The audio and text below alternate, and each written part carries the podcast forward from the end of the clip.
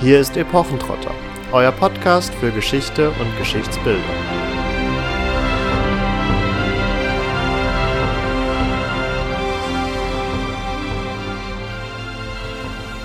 Soldaten, ihr seid ohne Kleider und schlecht ernährt. Ihr habt Forderungen an die Regierung, aber die hat nichts. Eure Geduld und euer Mut inmitten dieser Felsenöde sind bewundernswert, aber sie bringen euch weder Ruhm noch Brot. Ich will euch in die fruchtbarsten Ebenen der Welt führen. Blühende Provinzen, reiche Länder erwarten euch. Ehre, Genuss und Reichtum sollt ihr dort finden. Soldaten der italienischen Armee, kann es euch da noch an Mut und Ausdauer fehlen? Damit hallo und herzlich willkommen zu einer weiteren Folge von Epochentrotter. Und nach einigen Monaten oder fast schon auch äh, Jahren der Durststrecke ist tatsächlich im Kino mal wieder ein großer Historienfilm erschienen und für Epochentrotter typisch haben wir das natürlich zum Anlass genommen, um uns mit der dahinterstehenden Geschichte auseinanderzusetzen, uns den Film anzuschauen und euch natürlich auch unsere Einschätzung des Ganzen mit auf den Weg zu geben. Die Rede ist natürlich von Napoleon, der vor wenigen Tagen erschienen ist, doch zu dem Film selbst wird uns Katharina gleich noch ein wenig mehr erzählen.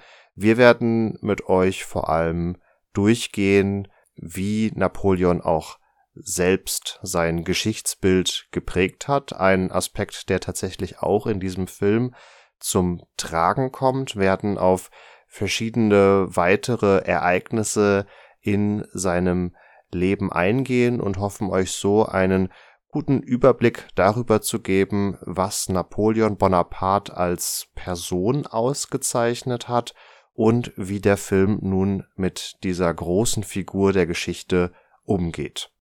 Bevor ich aber nun an Katharina übergebe und sie euch den Film Napoleon etwas genauer vorstellt, möchte ich auch noch auf eine Aktion aufmerksam machen, die wir aktuell mit der WBG, der Wissenschaftlichen Buchgesellschaft, mit Mittelalter Digital, mit Medieval und auch mit Geschichtsfenster am Laufen haben.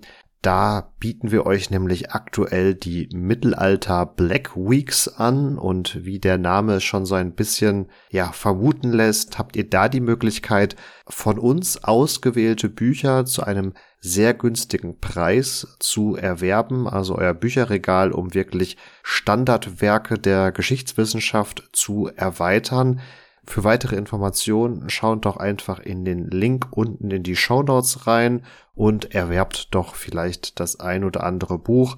Uns freut es immer, wenn wir euch diese Angebote mit auf den Weg geben können und ihr habt es ja auch vielleicht mitbekommen, die WBG ist etwas in finanzielle Schieflage geraten. Das Ganze ist von uns Content Creators also durchaus auch als Unterstützungsaktion gedacht, weil wir uns für einen möglichst breit aufgestellten und pluralistischen Buch- und Verlagsmarkt einsetzen wollen und das ist vor allen Dingen für Autoren auf der einen Seite besonders relevant und ja, ist auch insofern für euch da draußen relevant, weil ihr natürlich von einem entsprechenden Buch- und Verlagsmarkt, der von verschiedenen Playern bespielt wird, nur profitieren könnt. Also in diesem Sinne, schaut da gerne rein, ob da was für euch mit dabei ist und unterstützt auf diesem Wege noch gerne die WBG, die hoffentlich so mit unserem kleinen Beitrag dann auch irgendwann in den kommenden Monaten wieder in bessere Fahrgewässer kommt. Und nun Katharina zum Film Napoleon. Mit Napoleon hat sich Ridley Scott, der Director des Films, etwas getraut, zumindest sagt er das von sich selbst. Denn in einer Zeit, in der quasi nur noch äh, Heldenfilme produziert werden, also Comichelden zum Beispiel auf den Leinwänden dominieren, hat er sich jetzt gewagt, ein Historiendrama zu bringen. Und er hat dafür relativ tief in die Tasche greifen lassen. Die Zahlen variieren etwas zwischen 130 bis 200 Millionen US-Dollar sind aufgewendet worden, was unter anderem sicherlich auch an der teilweise hochkarätigen Besetzung liegt. Wir haben es hier mit dem Oscar-Gewinner Joaquin Phoenix in der Hauptrolle als Napoleon zu tun. Dazu kommen wir bestimmt auch gleich nochmal. Und Ridley Scott hat mit einem alten Bekannten zusammengearbeitet, der das Drehbuch geschrieben hat, nämlich David Scarpa, der auch schon bei anderen Filmen mitgewirkt hat und hat auch wieder seinen schon mehrfach in Aktion getretenen Cinematografen wieder herangezogen, Darius Wolski, der schon viele, viele Filme von ihm mit begleitet hat. Und hinter dem Ganzen steht jetzt Apple Studios und Scott Free Productions. Alles sehr vielversprechend und ihr habt es auf unseren Social Media Kanälen ja auch schon wahrscheinlich verfolgt. Wir haben den Trailer gesehen und uns wahnsinnig gefreut und sind auch gleich nach Kinostart am 22.11.2023 ins Kino gerannt quasi, um brandaktuell auch mitreden zu können und zu sehen, was denn daraus als Filmepos von über zweieinhalb Stunden geworden ist. Und das vielleicht schon mal vorweg. Wir sind ein bisschen enttäuscht. Das ist jetzt vielleicht ein bisschen untertrieben. Ihr werdet gleich noch hören, warum und vielleicht kann der eine oder die andere von euch das am Ende auch gut nachvollziehen, vielleicht auch nicht. Bei Filmen scheiden sich ja bekanntlich die Geister. Und was ich aber vorwegnehmen kann, wo wir sonst bei anderen Produktionen, wie zum Beispiel bei Last Duel, auch von Ridley Scott, im Gegensatz zu vielen anderen noch einigermaßen positiv gesprochen haben und durchaus auch das Inszenatorische oder das Ästhetische gelobt haben und ähnliche Elemente, fällt es dieses Mal etwas schwieriger aus. Also Ridley Scott hat es uns nicht einfach gemacht, aber dazu, wie gesagt, gleich mehr, genauso wie zu den historischen Hintergründen. Zur Besetzung habe ich schon gesagt, Napoleon wird gespielt von Joaquin Phoenix und da kann man jetzt schon anfangen, etwas ins Grübeln zu kommen. Und das gilt auch für einige andere Schauspieler, die hier gecastet wurden. Die sind nämlich im Verhältnis zu den eigentlichen Akteuren relativ alt. Napoleon ist am Anfang des Films eigentlich erst 24. Jetzt haben wir aber einen Schauspieler, der zum Zeitpunkt der Dreharbeiten, wenn ich es noch richtig im Kopf habe, 48 Jahre alt ist und bei dem man sich bis auf die Frisur nicht so richtig viel Mühe gegeben hat, ihn jünger zu machen. Sprich, die Lachfältchen sind da und die entsprechen nicht unbedingt der Optik eines ähm, Otto Normal 24-jährigen Menschen. Also, das ist so ein bisschen der Wehmutstropfen, der einen von Anfang an begleitet und der es einem auch schwer macht, diese Reise durch die historische Chronologie immer ganz mit nachzuvollziehen.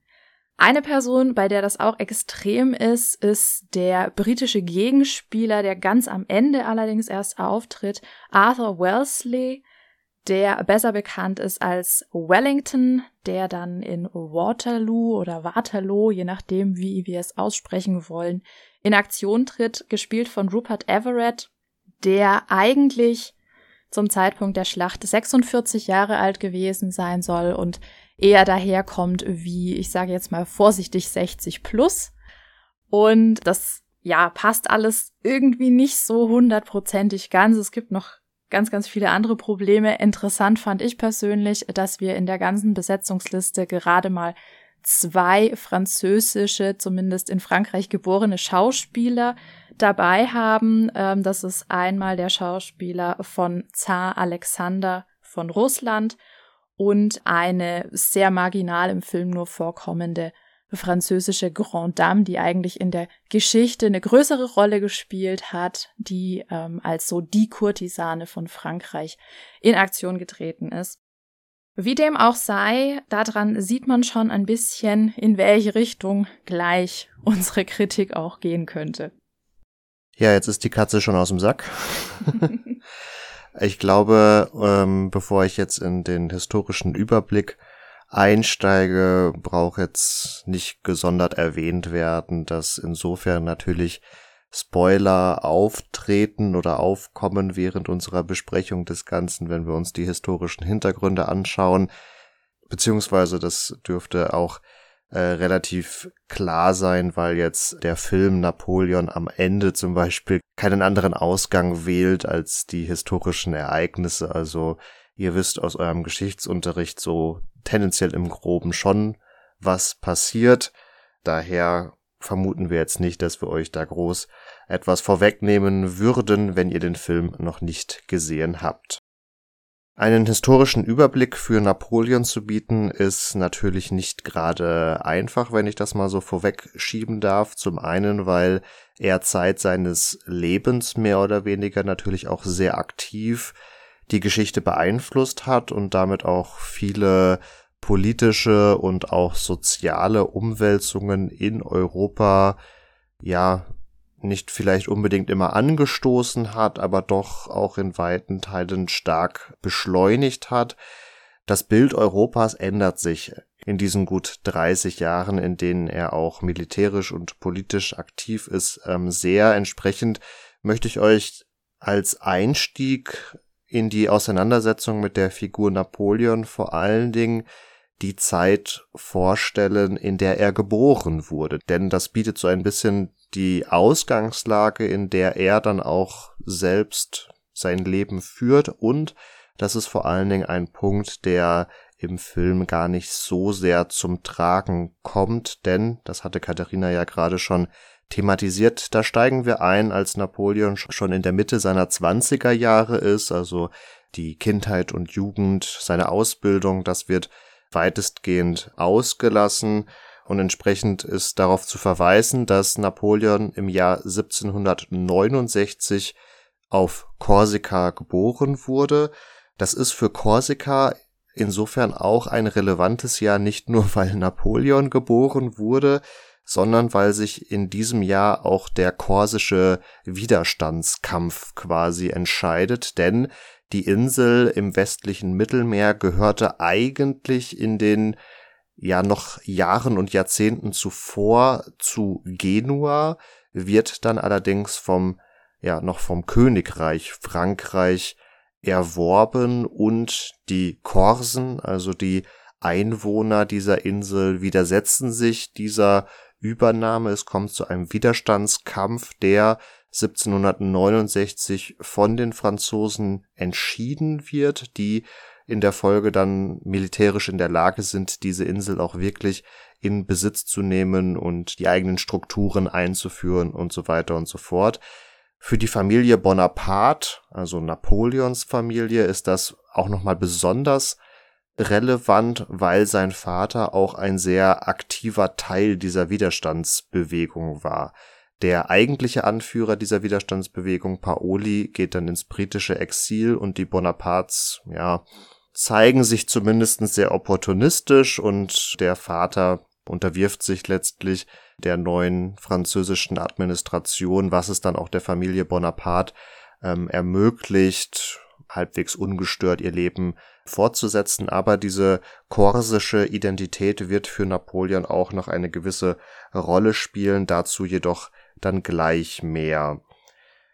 Europa ist in den späten 1760er Jahren noch geprägt quasi von den Nachwirkungen des Siebenjährigen Krieges, der von 1756 bis 1763 zwischen unterschiedlichsten Staaten tatsächlich äh, geführt wurde und der auch verschiedene regionale Besonderheiten hatte. Also zum Beispiel Österreich und Preußen haben sich im sogenannten Dritten Schlesischen Krieg, der Teil des Siebenjährigen Krieges ist, darum gestritten, wer nun jetzt endgültig die Kontrolle über Schlesien haben soll. Da sind dann auch berühmte Personen wie Friedrich II. und Maria Theresia involviert.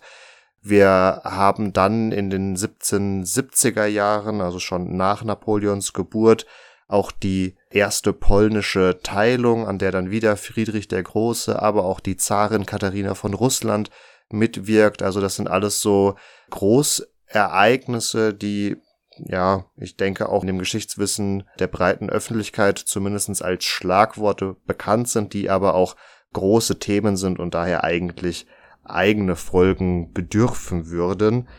Frankreich ist natürlich auch in diesen siebenjährigen Krieg involviert, da und deswegen spricht man bei diesem siebenjährigen Krieg auch in Anführungsstrichen vom Ersten Weltkrieg. Das ist aber inzwischen auch so eine, ja, Bezeichnung dieses, dieser Auseinandersetzung, die so fast schon wieder ein bisschen veraltet ist, weil durch ja auch Frankreich, England und auch andere europäische Staaten und Reiche und deren Kolonien natürlich auch so ein äh, globaler Faktor in diesen Krieg mit hineinkommt. Und das ist für Frankreich vor allen Dingen relevant, die nämlich gegen England in Nordamerika so gesehen verlieren, große Territorien verlieren. Dazu zählen unter anderem Quebec und auch Louisiana und das in der Folge auch dann im Staate Frankreich zu großen Problemen führt, also diese Verluste in den Kolonien kombiniert mit einem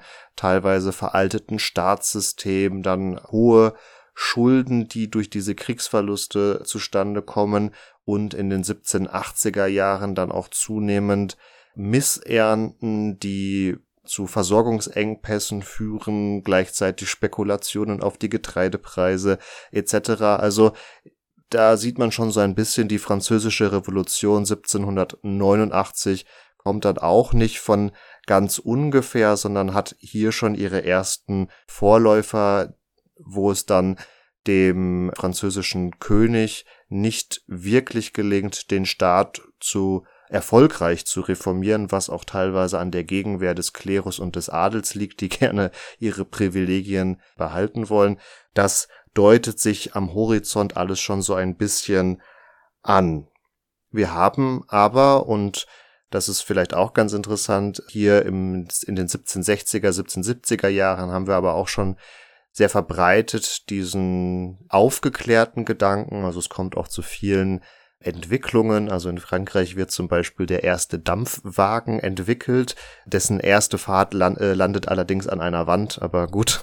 ähm, wir haben aber auch Weltumsegelungen, also da ist unter anderem James Cook zu nennen, also die Welt wird zunehmend erkundet und das fand ich dann auch in der zeitlichen Nähe auch nochmal ganz interessant. 1769, wie gesagt, wird Napoleon geboren. 17 74 erscheinen die Leiden des jungen Werthers von Goethe, eine, ein Werk, zu dem wir ja auch schon mal eine Folge gemacht haben. Da könnt ihr gerne auch noch mal reinhören, um so ein weiteres Bild von dieser Zeit zu gewinnen. Und dieses Werk ist insofern dann auch für Napoleon interessant. Das hatten wir in der jeweiligen Folge ja benannt, dass es eines der erfolgreichsten Werke der Zeit ist und entsprechend verwundert es nicht, dass beispielsweise auch Napoleon die Leiden des jungen Werthers wohl mehrfach gelesen hat und dann aber wirklich Jahrzehnte später auch mal auf Goethe trifft. Um das direkt am Anfang noch mit abzuhandeln, dann auf die schon angesprochene korsische Identität ähm, Napoleons zu sprechen zu kommen. Das zeigt sich unter anderem in seiner Ausbildung. Also er wird schon sehr früh von seinem Vater dann auf eine französische äh, Militärakademie nach Frankreich geschickt, um dort entsprechend ausgebildet zu werden, eine Militärlaufbahn einzuschlagen und er ist da wohl in gewisser Weise schon ein Außenseiter eben aufgrund seiner korsischen Abstammung und dieses Element in seiner Biografie wird auch eigentlich bis zu dem Italienfeldzug, also bis er ungefähr 26 ist, von großer Bedeutung bleiben, weil er immer wieder sehr, sehr regelmäßig auch und für längere Aufenthalte nach Korsika zurückreist, da auch Probleme mit der Militärverwaltung bekommt, weil er seine Urlaube länger ausdehnt, als sie ihm eigentlich zugestanden hätten. Er beteiligt sich teilweise auch in weiteren korsischen Widerstandsbewegungen, äh, die immer mal wieder so aufflackern. Und er rezipiert die französische Revolution auch insgesamt sehr positiv und sieht vor allen Dingen in den ersten Jahren in dieser französischen Revolution auch eine Möglichkeit für Korsika, sich eben wieder loszusagen und unabhängig zu werden so dass man sich in den ersten 20, 25 Jahren so ein bisschen fragen muss, ist er nun eigentlich auf Seiten Frankreichs oder auf Seiten Korsikas? Und er ist insofern auch von seinem Namen her korsisch geprägt, weil sein Vorname beispielsweise Napoleon beziehungsweise korsisch Napoleone, also sehr italienisch auch gefärbt. Ähm, das ist ein Vorname, dessen Ursprung gar nicht so genau geklärt ist. Man kann nur sagen, dass er im 18. Jahrhundert auch häufiger in den Regionen um Genua und in der Toskana auftaucht, also italienische Regionen und die Familie selbst scheint wohl auch in den vorherigen Jahrhunderten eigentlich in der Toskana ansässig gewesen zu sein, bevor sie dann nach Korsika gegangen ist. Und in seinem Nachnamen, dem Bonaparte, ist eigentlich noch ein, ein U drin, ein Buonaparte. Und mit diesem UO unterschreibt er auch noch bis 1796, also bis zu seiner Hochzeit, auf die wir dann gleich auch nochmal zu sprechen kommen wollen.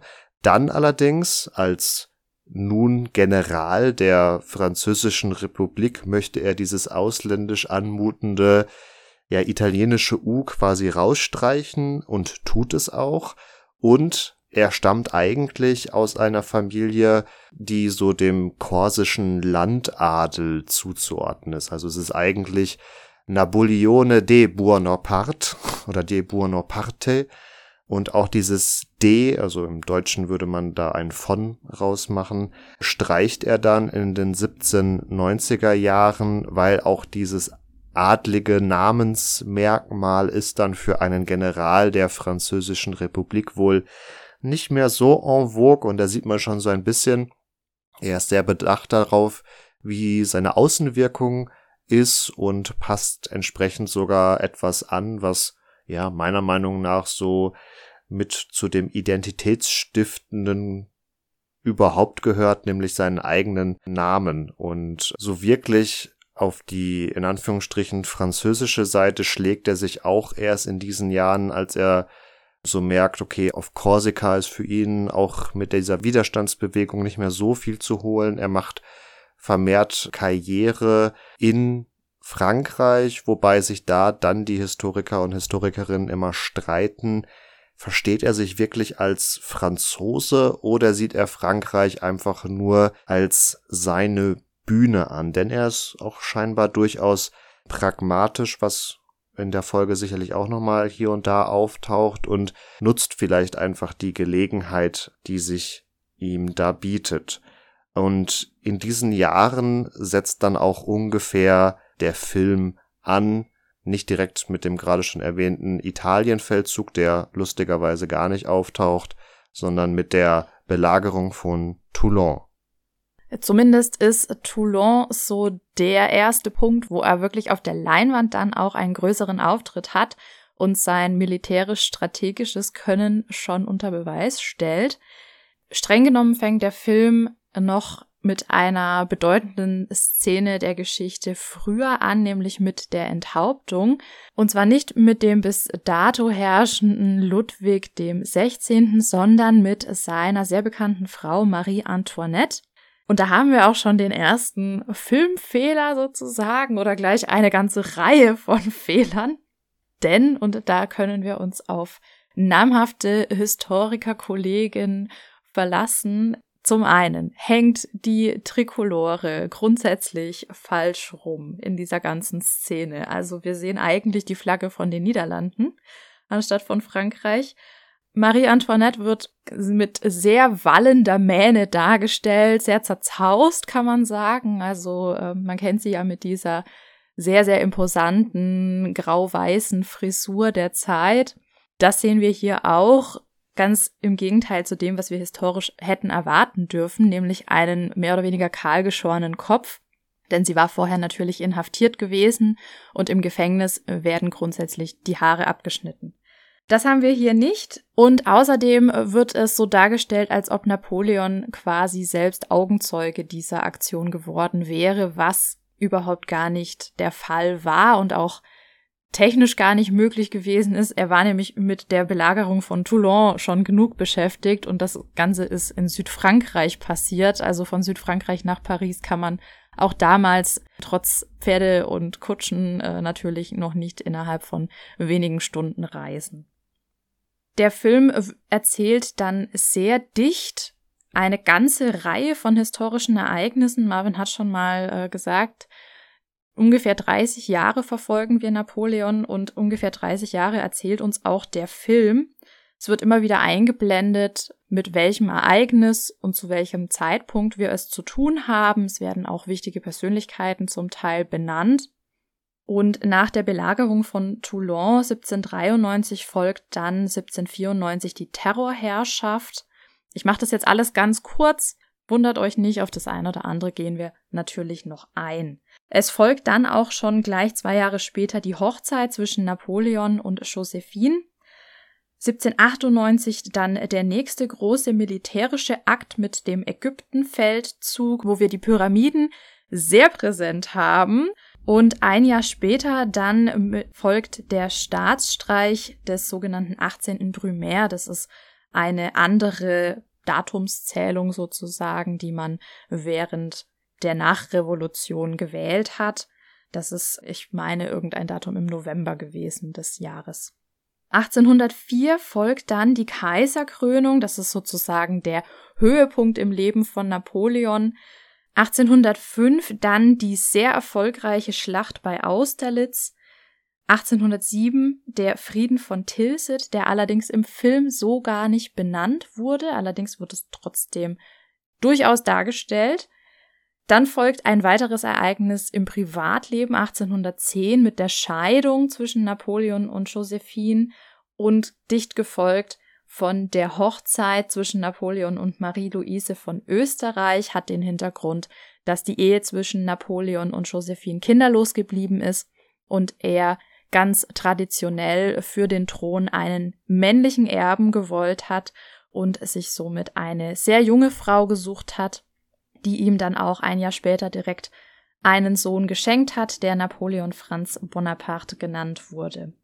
1812 haben wir dann wiederum ein militärisches Großereignis, sehr bildgewaltig inszeniert, den Russlandfeldzug mit der Schlacht von Borodino und dem französischen Rückzug aus Russland. Zwischendurch brennt auch noch Moskau.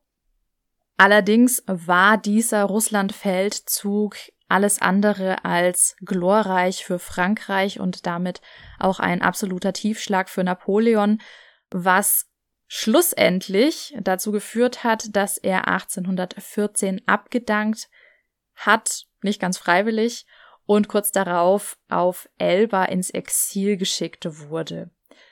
Dargestellt im Film haben wir dann auch einen kleinen Ausschnitt der Herrschaft der 100 Tage, denn Napoleon ist aus dem Exil zurückgekehrt und hat 1815 die wohl bekannteste Schlacht überhaupt geschlagen, die mit seinem Namen in Verbindung steht, nämlich die Schlacht bei Waterloo in Belgien, auf die dann allerdings mit der Niederlage auch mehr oder weniger der endgültige Niedergang Napoleons gefolgt ist. Er wurde wieder ins Exil geschickt, dieses Mal noch weiter weg, nämlich nach St. Helena. Das ist eine Insel mitten im Atlantik, 2000 Kilometer weit von der Küste von Afrika entfernt. Man wollte offenbar sicher gehen, dass er nicht nochmal auf die Idee kommt, zurückzukommen. Und der Film endet letztendlich dann mit einer Szene, die seinen Tod darstellt. Und 1821 ist das historisch zu verorten. Ihr seht, der Film ist wahnsinnig dicht und in zweieinhalb Stunden alle diese Ereignisse auf die Leinwand zu bringen, ist durchaus eine Aufgabe. Das wollen wir hier gar nicht unterschlagen. Es ist natürlich an der Stelle auch die Frage, warum diese Ereignisse? Es fehlen nämlich ein paar und nicht einfach irgendwelche, sondern durchaus namhafte und bedeutende Ereignisse, die nicht weniger wert gewesen wären, inszeniert zu werden und da durchaus auch etwas geboten hätten.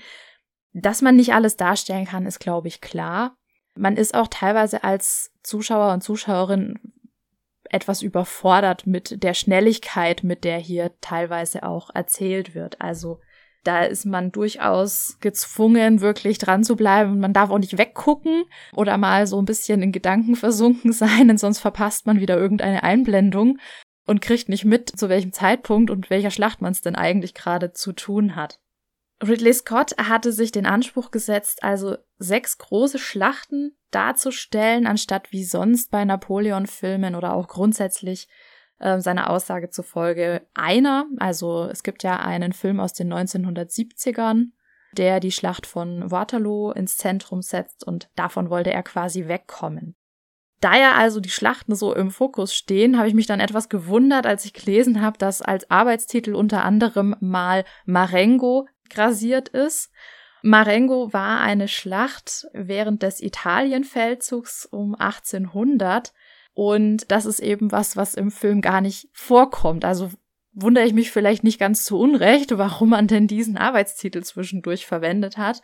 Bei dieser Schlacht gab es einen fulminanten Sieg Napoleons gegen die Österreicher. Es war also durchaus für ihn und seine militärische Karriere von Bedeutung.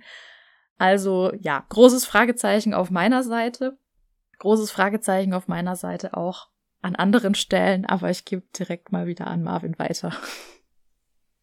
Wer uns auf den sozialen Kanälen folgt, wird ja auch schon festgestellt haben, dass Ridley Scott sich hat von offensichtlich einigen sehr prominenten Historienbildern inspirieren lassen. Darauf werden wir gleich nochmal ausführlicher zu sprechen kommen.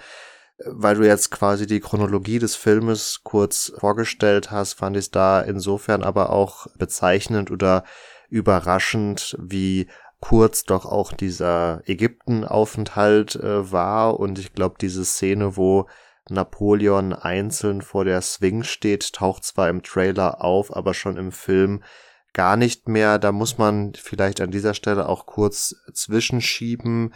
Katharina hatte angeführt, dass der Film finanziert bzw. produziert wurde von Apple Studios und wir zwar jetzt im Kino eine schon sehr üppige zweieinhalb Stunden Variante gesehen haben, dann im Streaming-Bereich aber auf Apple TV Plus ein genaues Datum ist noch nicht bekannt, demnächst noch eine vier- bis viereinhalbstündige Version dieses Films zu sehen sein soll und man dann gespannt sein darf, ob ja, ob und an welchen Stellen da quasi aufgefüllt wird. Ähm, ich glaube nicht, dass einige der historischen Fehlstellen, was Ereignisse angeht, da aufgefüllt werden, sondern dass eher die Ereignisse, die sowieso schon im Film gezeigt werden, ähm, einfach umfangreicher, äh, ja, beleuchtet werden, was, glaube ich, auch dem Erzähltempo des Films ganz gut tut, weil, wie gesagt, also das ging wirklich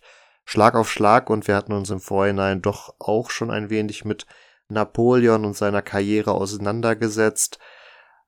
Da werden sehr viele Namen und Gesichter auf die Leinwand geschmissen, wo man dann zwar so grob weiß, ah ja, der war der und der, aber ich glaube, ohne eine entsprechende Vorbildung ist man da eher aufgeschmissen und muss das so ein bisschen über sich ergehen lassen, um dann am Ende doch irgendwie für sich die Hauptaussagen aus dem Ganzen herausziehen zu können. Was überhaupt nicht zu einer der vielen Aussagen von Ridley Scott passt, er hat nämlich unter anderem gemeint, und ich zitiere das mal kurz auf Englisch, People don't like history lessons. They don't seem to like to learn anything. Also er hat gesagt, dass Leute eigentlich im Kino keine Geschicht, keinen Geschichtsunterricht haben wollen und auch nichts lernen wollen, was ich schon mal eine heftige Unterstellung finde. Und es wird auch nicht so richtig dem Publikum gerecht, muss man jetzt schon mal sagen. Dann aber so viel vorauszusetzen an historischer Vorbildung, ist schon irgendwie nicht so ganz kompatibel. Also zumindest für mich persönlich passt das nicht so richtig zusammen. Für die Ausgestaltung der Figur Napoleon finde ich es insofern auch schade, dass einige historische Ereignisse eben unterschlagen werden. Da ist unter anderem eben seine Aktivität in Italien zu nennen. Also wir haben einmal 1796 und 97 im Film wäre das quasi zwischen Toulon und seiner Ägypten Expedition ähm, haben wir so den ersten großen Feldzug Napoleons, der sich in Italien vor allen Dingen gegen Österreich richtet, die sich im 18. Jahrhundert da auch unter anderem in der Toskana etc. einige Territorien angeeignet hatten das nun, wie gesagt, so die erste Operation ist, wo er auch wirklich full in charge ist und allein verantwortlich agiert, seine Taten auch immer wieder gegenüber dem sogenannten Direktorium, also der Regierung in Paris gegenüber rechtfertigen muss, weil er da auch ja sehr eigenwillig unterwegs ist. Auf diesem ersten Italienzug. Du hattest gerade schon Marengo angesprochen, 1800. Das ist dann schon der zweite Koalitionskrieg, wo er dann auch nochmal nach Italien zieht. Auf diesem ersten Feldzug zeigt sich aber auch einfach schon vieles, was für die weitere Karriere auch von Napoleon bedeutend bleiben wird oder wo man sieht, wie er auch glaubt, das Spiel der Macht spielen zu müssen oder auch zu können, denn denn er gründet auf diesem Italienfeldzug insgesamt drei Zeitungen, in denen er von seinen Taten berichtet, von den Taten seiner Männer. Diese Zeitungen sind dann darauf ausgelegt, einerseits natürlich seine Truppe zu unterhalten und da die Moral äh, zu stärken. Die Moral seiner Truppe scheint ihm sowieso insgesamt immer sehr wichtig gewesen zu sein. Aber diese Zeitungen dienen natürlich auch vor allem dann dazu, Frankreich und insbesondere Paris darüber zu informieren, was nun dieser Napoleon in Italien treibt und dass das ja doch auch sehr wichtig ist für den Staat, für die Republik und versucht sich da so ein bisschen ins Zentrum zu rücken. Seine Pressearbeit in Anführungsstrichen bleibt bedeutend und zieht sich eigentlich auch durch. Also er gründet über die Zeit immer wieder auch weitere Zeitungen, wo dann dadurch, dass er ja vor allen Dingen militärisch erstmal unterwegs ist, seine Siege ausgeschmückt und seine Niederlagen so ein bisschen unter den Teppich gekehrt werden. Ein Punkt, der im Film auch so gar nicht zum Tragen kommt, ist dann die Tatsache, dass er in Italien auf diesem ersten Italienfeldzug auch anfängt, die Idee der Revolution zu verbreiten. Also er gründet sogenannte Schwesterrepubliken, in denen die revolutionären Ideale dann ebenso umgesetzt werden sollen. Also da soll dann auch der Adel äh, quasi abgesetzt werden und es werden entsprechend vermeintlich äh, oder nennen wir es protodemokratische Strukturen werden da eingerichtet. Diese Schwesterrepubliken in Norditalien sind aber natürlich immer auch abhängig von Frankreich. Also da greift dann irgendwie auch doch so ein gewisser Imperialismus, obwohl eigentlich die Idee der französischen Revolution ist, die Nationalstaaten quasi für sich alleine agieren zu lassen. Also da, wenn man die Macht schnuppert, dann greift man meistens doch danach, könnte man sagen. Und das ist für die weitere Entwicklung in Napoleons Leben insofern interessant, dass er über diese Schwesterrepubliken, die er da einrichtet, in den jeweiligen Landstrichen und Regionen auch den Gedanken des Nationalstaates befeuert. Ein Gedanke, der ihm dann später zum Verhängnis wird in den sogenannten Befreiungskriegen, weil die jeweiligen Nationalstaaten eben diesen Gedanken auch aufgreifen und dann auch nicht mehr unter dem Joch äh, oder unter der Herrschaft der Franzosen leben wollen. Also das äh, spielt da alles so ein bisschen mit. Insgesamt die europäische Ebene geht in Ridley Scotts Film eigentlich ziemlich unter. Man sieht Joaquin Phoenix als Napoleon immer so in Konkurrenz zu Kaiser Franz von Österreich und den Zaren Alexander von Russland. England taucht erst ganz zum Schluss auf. Die Kontinentalsperre wird mal so ganz beiläufig erwähnt und auch warum er jetzt nach Ägypten zieht, um letztendlich den Seeweg nach Indien für England zu brechen oder zu unterbrechen, dass das kommt alles gar nicht so zum Tragen und für mich war dann auch in dem Film die Fallhöhe für Napoleon gar nicht so gegeben, weil gar nicht so klar wurde, dass er an einem gewissen Punkt im frühen 19. Jahrhundert sehr, sehr weite Teile von Europa unter seiner Kontrolle hatte, hier ja entweder diese Schwesterrepubliken vorher eingerichtet hat, beziehungsweise dann als er Kaiser ist, richtet er da Königreiche ein, beziehungsweise Vizekönigreiche, die er dann auch mit seiner Verwandtschaft besetzt äh, auf den jeweiligen Thronen und dass dieses ganze Konstrukt dann auch wieder zusammenbricht, das findet nicht mal Erwähnung. Auch die Völkerschlacht von Leipzig als seine quasi erste große Niederlage und auch dem ersten richtigen Schulterschluss der Gegenmächte wird, glaube ich, nicht mal erwähnt. Also Nein. er zieht aus Russland wieder zurück, er leidet da die entsprechenden Verluste im russischen Winter und dann wird er abgesetzt und ja. das Ganze war's. Also der Zeit geschuldet hier so ein bisschen eine sehr starke Verkürzung der historischen Ereignisse. Und auch eine starke Verkürzung, wie du schon richtig angesprochen hast, seiner militärischen Veränderungen, die er quasi als Innovationen eingebracht hat.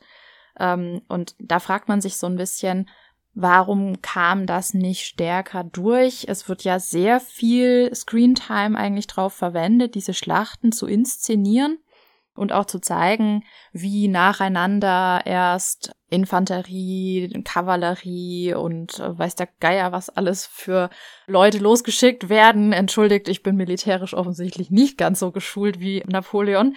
Auf jeden Fall, was er sich hat einfallen lassen, ist eine ganz andere Ordnung des Militärs und damit war er seinen Zeitgenossen zumindest zeitweilig sehr stark überlegen und konnte deswegen auch unter anderem gewinnen, auch weil er taktisch sich mehr getraut hat, würde ich jetzt einfach mal runtergebrochen so sagen und sich da auch zum Teil auf ja seine Intuition verlassen hat.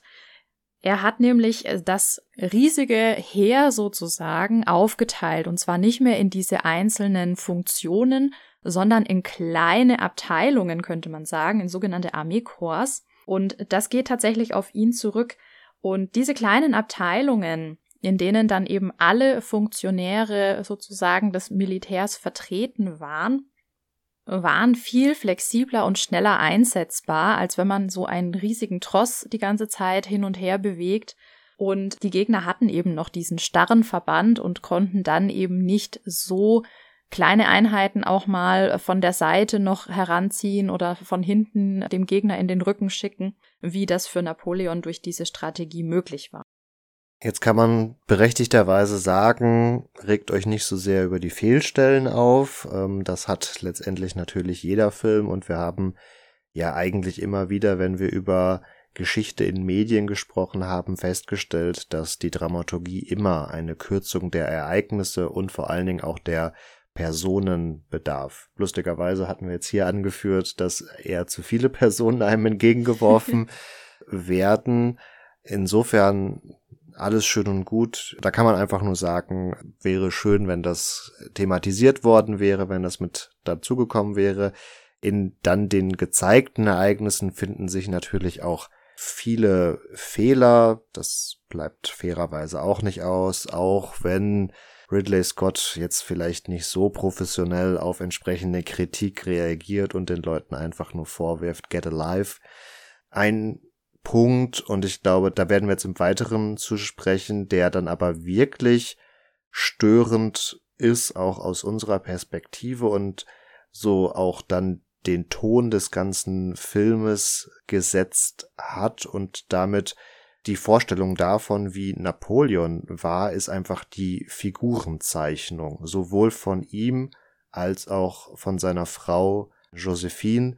Also Napoleon ist an und für sich, so wird er oder so kann man das den Quellen entnehmen, ein doch recht charismatischer Mensch, der vor allen Dingen sehr belesen ist, also schon in frühester Kindheit war eigentlich sein Haupthobby Nummer eins zu lesen, also er scheint ja sehr, sehr viel konsumiert zu haben, auch wenn seine Schulnoten in weiten Teilen gar nicht so gut war. Er war in der Mathematik ganz gut, weswegen er auch Artillerieoffizier geworden ist.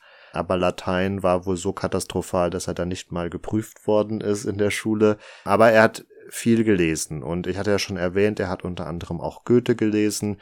Goethe selbst, mit dem er ja dann später auch zusammengetroffen ist, beschreibt ihn auch als einen sehr belesenen Menschen. Also, und ich denke mir, wenn das Universalgenie Goethe das so festhält, dann kann man natürlich fragen, okay, möchte er dann nur dem Mächtigen gefallen oder meint er das wirklich so?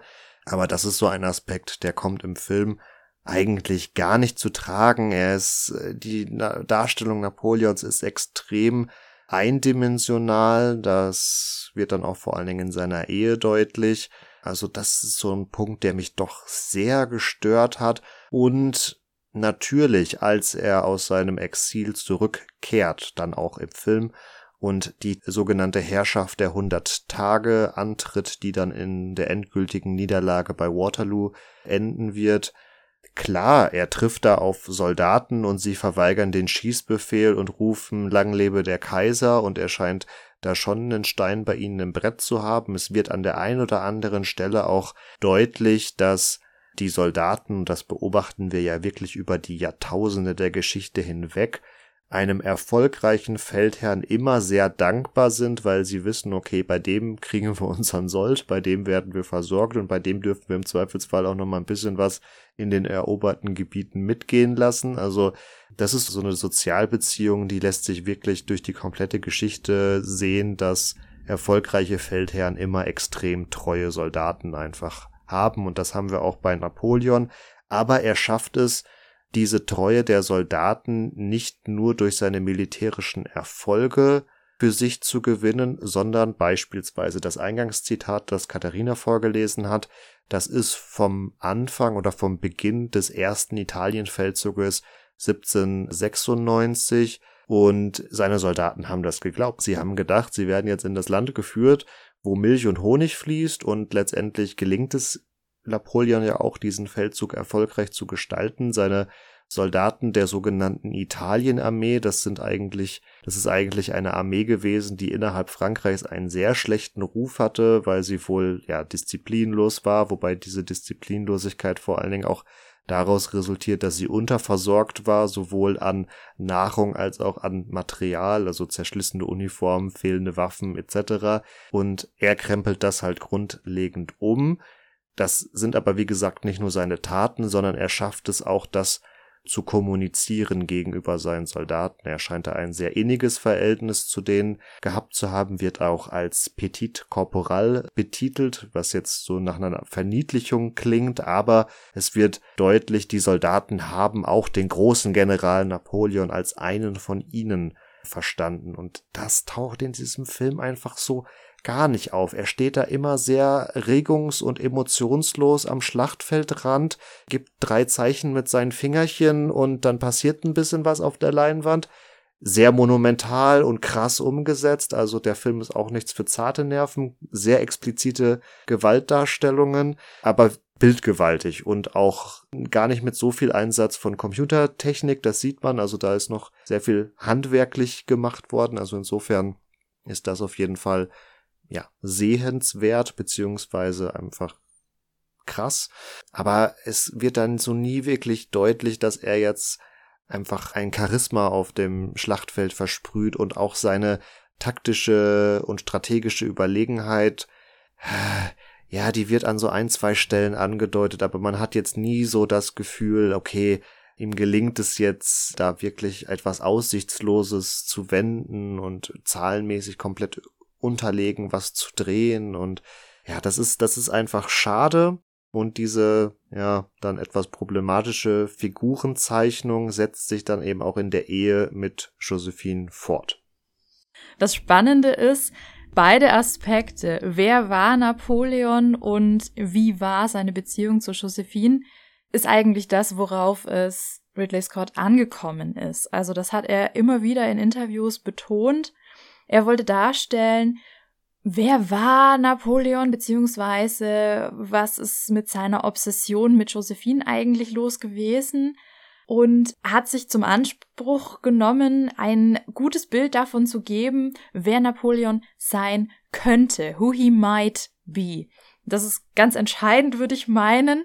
Und ein Aspekt auch noch, den er immer wieder gebracht hat, er sagt selbst, ganz viel von dem, was wir auf der Leinwand von Joaquin Phoenix dargeboten bekommen, ist comical behavior. A lot of it is meant to be funny. Und er sagt da so so quasi, wer da nicht drüber lachen kann, der hat keinen Humor. Und ich habe mitgezählt im Kino, es gab tatsächlich einen Moment, wo mal verhalten auf der rechten Seite vom Kinosaal ein paar Leute gelacht haben. Das war's aber, ja. Also wir hatten es und wir waren nicht die Einzigen im Kino. Und wir waren nicht die Einzigen im Kino und wir haben auch gar nicht gelacht an der Stelle, lustigerweise. Also wir haben offensichtlich keinen Humor. Schade. Aber das sagt ein bisschen was aus darüber, warum wir vielleicht den Film nicht so positiv empfunden haben, wie das vor allen Dingen britische oder überhaupt englischsprachige Kollegen und Kolleginnen getan haben. Mit Kollegen und Kolleginnen meine ich an der Stelle eher Medienleute als unbedingt Historiker und Historikerinnen, aber dazu gleich mehr.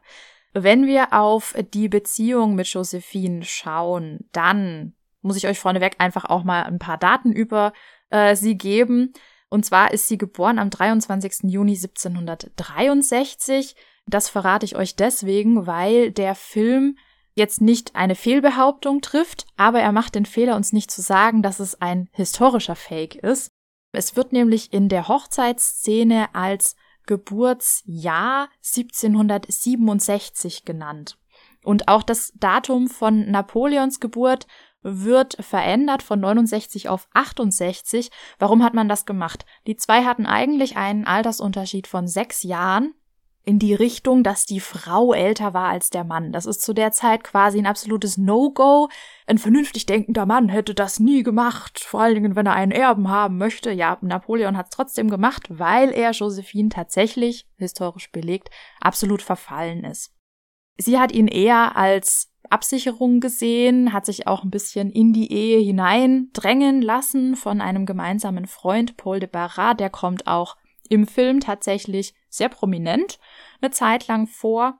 Also sie hat da eher so ihre Chance erkannt, als verwitwete, ehemals Aristokratin und Grand Dame der Pariser Gesellschaft hier wieder Fuß zu fassen und ähm, hat sich sicherlich auch sehr geschmeichelt gefühlt. Es gibt wahnsinnig viele Liebesbriefe zwischen den beiden, mehr von Napoleon als von ihr, die auch letztendlich die Grundlage für Ridley Scotts in Anführungszeichen Fehlinterpretation Fragezeichen gebildet haben.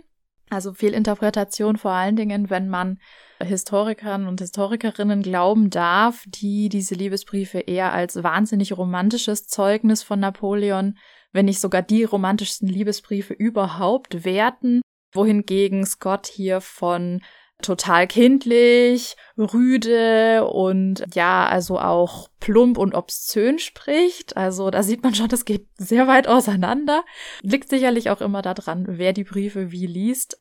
Aber das hat die Darstellung der Beziehung der beiden auf der Leinwand sehr stark geprägt. Also wir kriegen eigentlich präsentiert eine total toxische, von vorne bis hinten toxische Beziehung, eine Co-Abhängigkeit, die so weit geht, dass beide in so einer Hassliebe gefangen sind nicht ohne den anderen können, aber irgendwie auch nicht miteinander, sich gegenseitig verletzen auf psychischer Ebene und aber trotzdem irgendwie immer wieder zueinander sich hingezogen fühlen und auch tatsächlich historisch bis zum Lebensende in irgendeiner Form Kontakt gehalten haben. Der Film macht das sehr stark und inszeniert da auch immer wieder Besuche, selbst nach der Scheidung.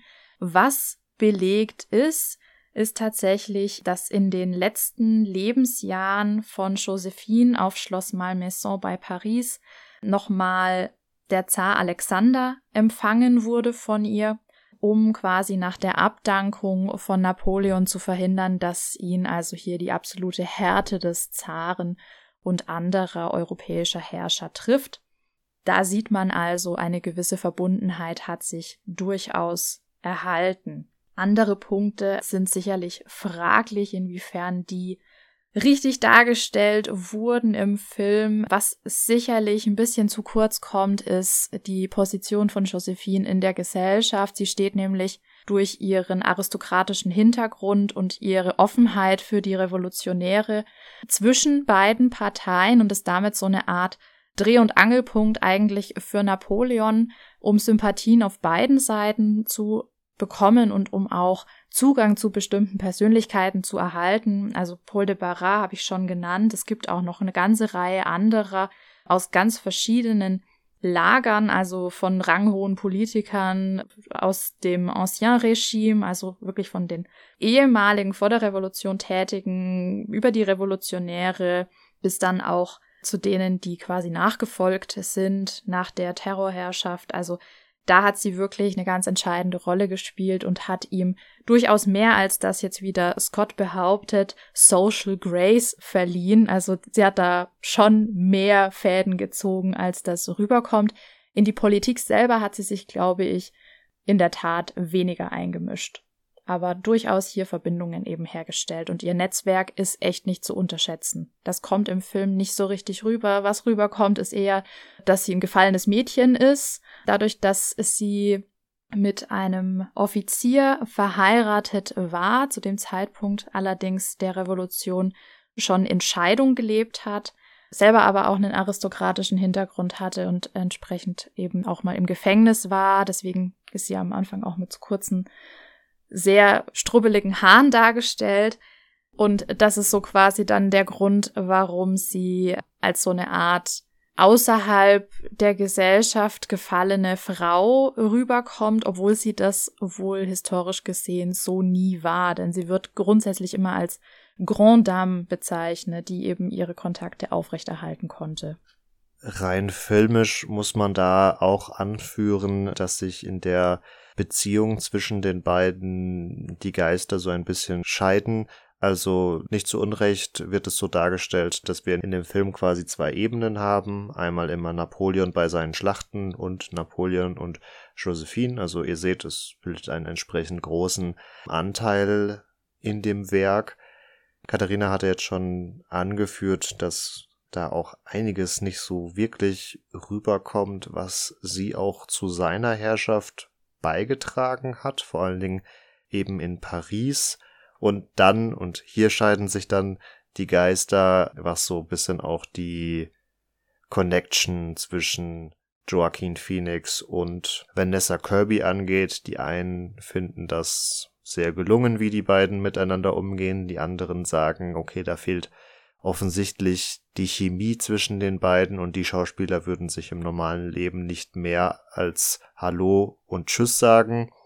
Katharina und ich sind eher bei letzterem, also wir haben dann nicht so eine große Chemie zwischen den beiden gesehen, was dann fairerweise auch dazu führt, dass ich jetzt rein persönlich nicht das, was dann auch wieder in den historischen Quellen zu finden ist, in Vanessa Kirby aka Josephine gesehen habe, dass sie eben vor allen Dingen immer aufgrund ihres Anmutes und ihres auch da Charmes so positiv hervorgehoben wird und auch da wieder mit ihrer Ausstrahlung quasi die die Leute bezirzen konnte und das wohl auch zugunsten Napoleons äh, getan hat.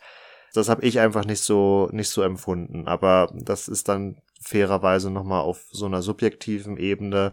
Aber wenn ihr jetzt quasi mit unseren Hintergrundinformationen entweder den Film schon gesehen habt oder ihn noch sehen werdet, dann könnt ihr euch ja auch nochmal ein eigenes Bild davon machen, welcher Einschätzung ihr eher folgen würdet. Übrigens ein Punkt, der uns sehr interessieren würde. Also wir werden auf Spotify auf jeden Fall und bei anderen Podcast-Plattformen klappt das, klappt das mal nicht, aber ihr könnt auch auf Social Media gehen.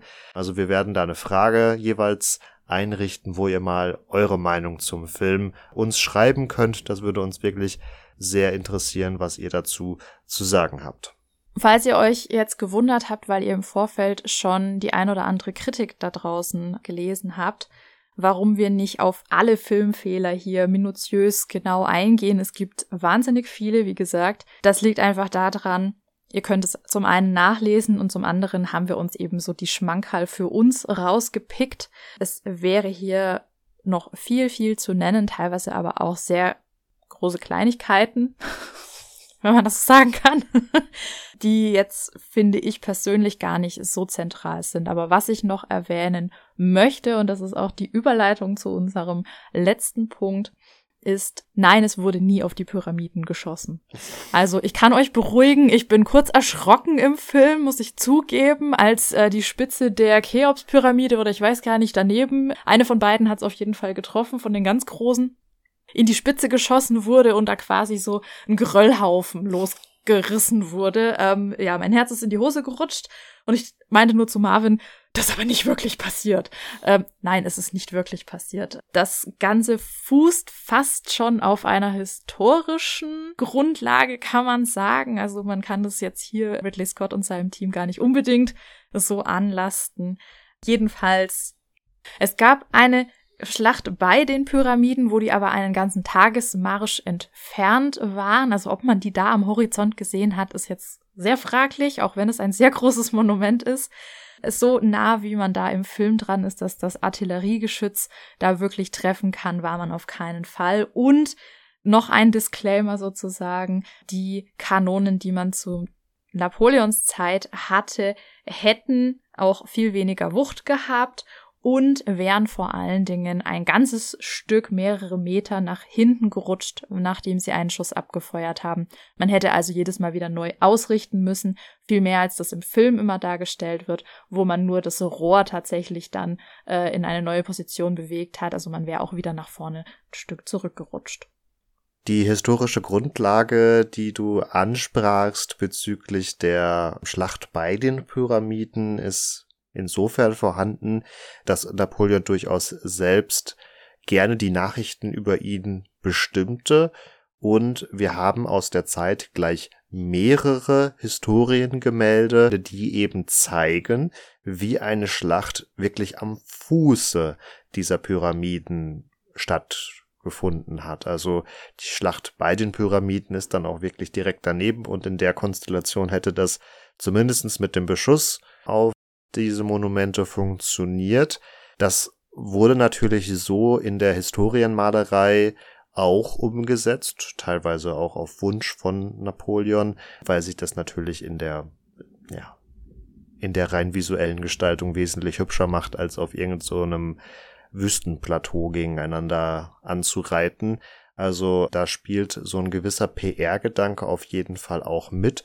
Und Jetzt muss man sich natürlich fragen, oder man könnte Ridley Scott fragen, ob er ganz bewusst diese Historienbilder aufgreift und ja, einfach vielleicht auch an Sehgewohnheiten fast schon anknüpfen möchte, oder ob er sich davon hat quasi auf die falsche Fährte führen lassen und dachte, ja, da sieht man's doch, dann war das auch so.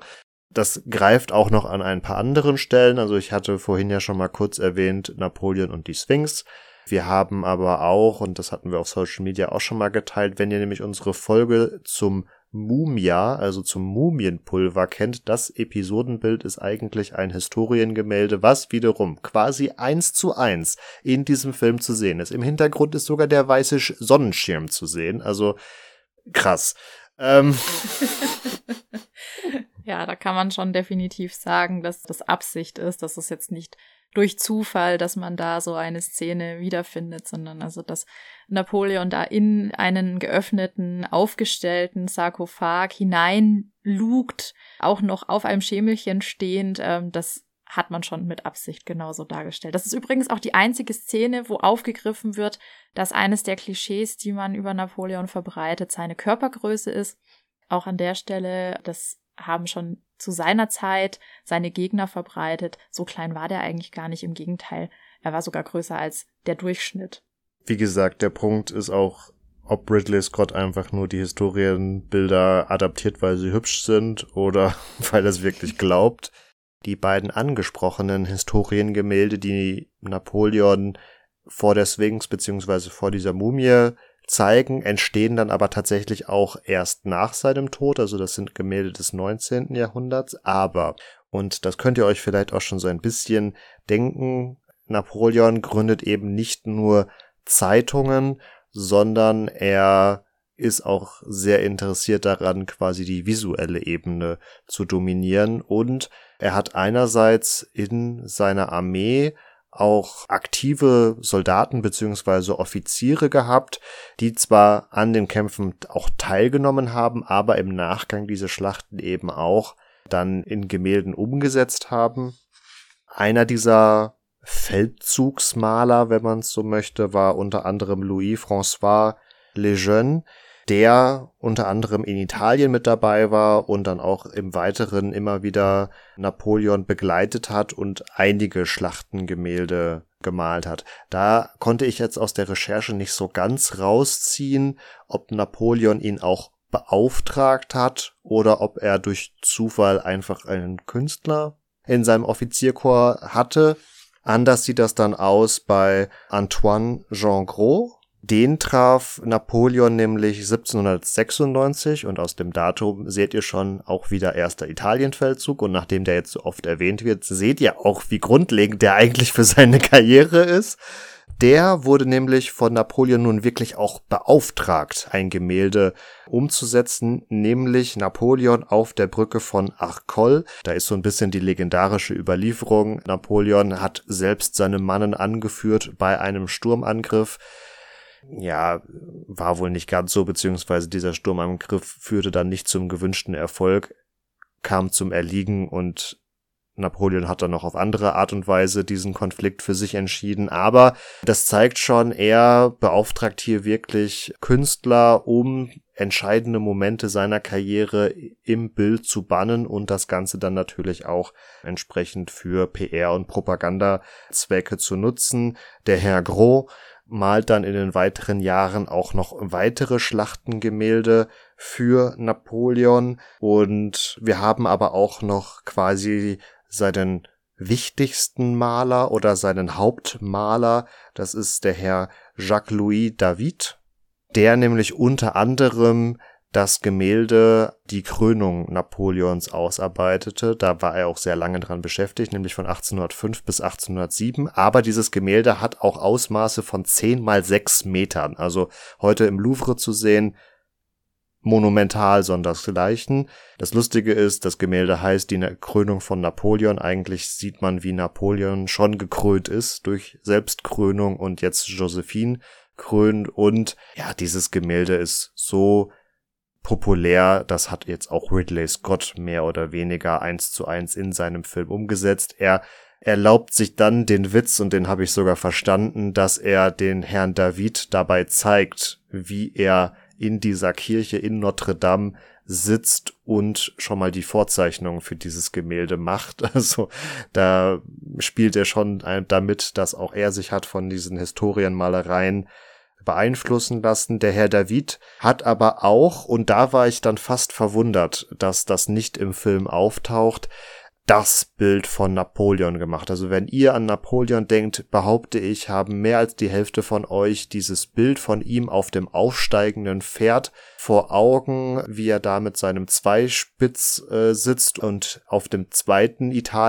Italien-Feldzug die Alpen überquert. Das ist Napoleon am großen St. Bernhard, also am Bernhardpass heute in der Schweiz. Dieses Gemälde, auch monumental groß, in gleich mehrfacher Ausführung damals angefertigt worden. Also das zeugt auch wieder davon, dass hier eine gewisse PR-Idee dahinter steckt. Für das Gemälde ist nicht so ganz geklärt, wer nun der Auftraggeber ist, weil irgendwie auch der spanische König involviert ist. Da ist nicht klar, ist er der Auftraggeber oder nur der Empfänger einer dieser Versionen, aber es ist doch im unmittelbaren Dunstkreis Napoleons auch entstanden. Das Gemälde ist insofern auch politisch aufgeladen, weil man sieht unten links, das findet sich im Internet nicht unbedingt immer, weil das Bild dann teilweise beschnitten ist, ist so ein Stein. Und in diesem Stein ist oben erst Annibal, also Hannibal, eingeritzt, darunter Carolus Magnus, also Karl der Große, und dann ist da noch Bonaparte eingeritzt. Also Hannibal natürlich bekannt für seine Alpenüberquerung und Napoleon setzt sich da so gesehen in eine gewisse Traditionslinie von Herrschern, denen er sich dann offensichtlich ebenbürtig fühlt. Neben diesem David hat er auch noch andere Hofmaler beschäftigt und auch finanziert. Also da sieht man ganz klar, dass da auch ein gewisses Interesse für Napoleon bestand. Und man sieht auch im Weiteren, welchen Wert Napoleon auf diese ganze PR-Maschinerie gelegt hat. Denn ich würde ihm jetzt einfach frech unterstellen, dass auch sein Auftreten nicht grundlos war. Also dieser dunkle, quersitzende Hut, ein Zweispitz aus schwarzem Biberfilz, der war sehr ikonisch, auch schon zu seinen Lebzeiten so ikonisch, dass dieser Zweispitz nach der Schlacht von Waterloo auch nach Berlin geschickt wurde als klare Siegestrophäe, okay, wir haben geschafft, ihn zu unterwerfen. Und auch ähm, sein Auftreten in meistens einer recht einfach gehaltenen Soldatenuniform, jetzt gar nicht mit 5000 Orden und Gott weiß was.